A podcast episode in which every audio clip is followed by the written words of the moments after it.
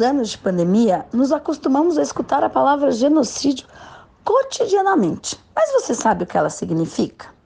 Pois bem, genocídio, segundo o dicionário, significa extermínio proposital que aniquila, mata uma comunidade, um grupo étnico-religioso, uma cultura ou civilização.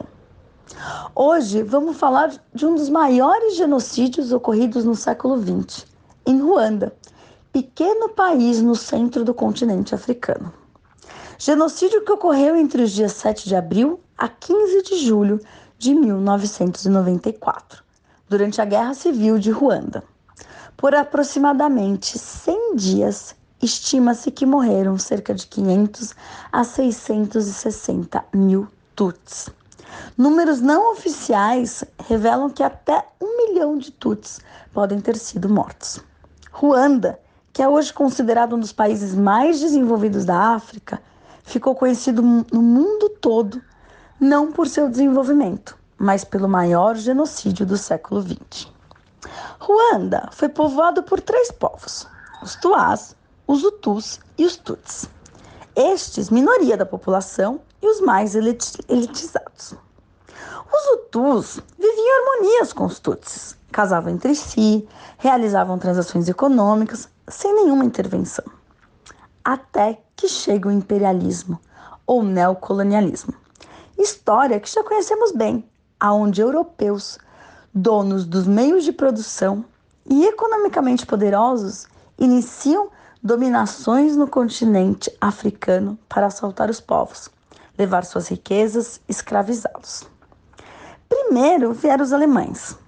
Com a derrota da Alemanha na Primeira Guerra Mundial, vieram os belgas, que iniciaram a discórdia entre os povos através de uma teoria furada, conhecida como teoria das raças, que disseminava a ideia que os Tituts eram superiores aos Hutus, por terem traços mais próximos ao dos europeus. Com o processo de descolonização que ocorreu depois, o movimento independentista ganhou força com a adesão dos Hutus. Eles exigiam um governo democrático, liderado pela maioria Hutu. Isso deu início à Revolução Ruandesa em 1959, que concluiu a transição do país para uma nação independente, de caráter republicano e governada pelos Hutus. Nesse período, foram registrados alguns ataques contra os Tuts, o que forçou milhares deles a se refugiarem em países vizinhos, como Uganda.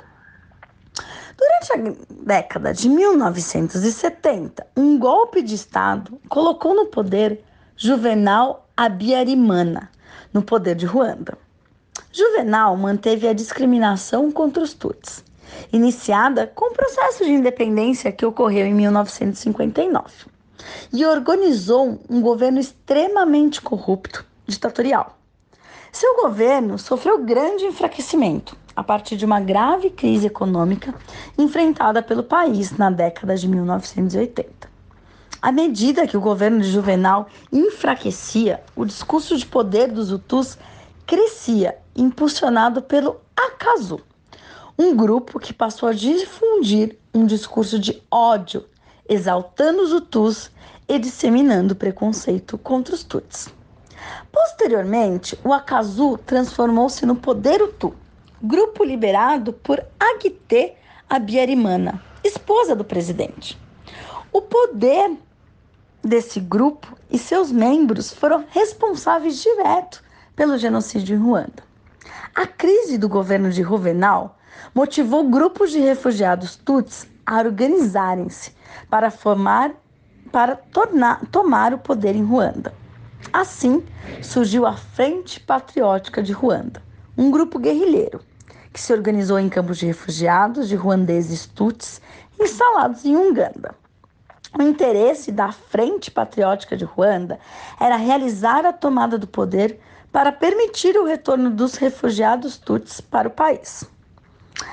Ocorreu a assinatura de um cessar-fogo realizado pelo presidente Rovenal, que não agradou aos grupos extremistas Hutus, principalmente o poder Hutu, que começou a criticar o governo ruandês, Seguiu-se daí um clima de tensão muito grande no país, com o desenvolvimento de milícias populares que se armavam de todas as maneiras possíveis, especialmente com facões.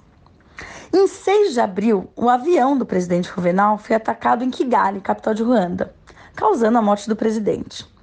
Esse ataque, cuja autoria nunca foi de fato esclarecida, foi utilizado como pretexto pelo poder Hutu para convocar a população a iniciar os ataques contra os Tutsis e Hutus moderados.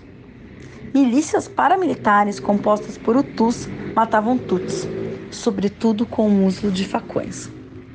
O genocídio do Tutsi foi interrompido quando a Frente Patriótica de Ruanda conseguiu conquistar cidades importantes do país, como a capital Kigali, e anunciar a destituição do antigo governo.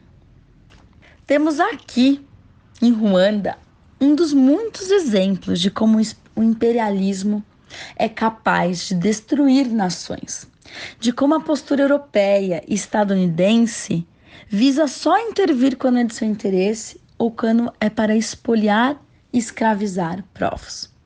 Quem sabe mais, luta melhor? MTST, a luta é para valer.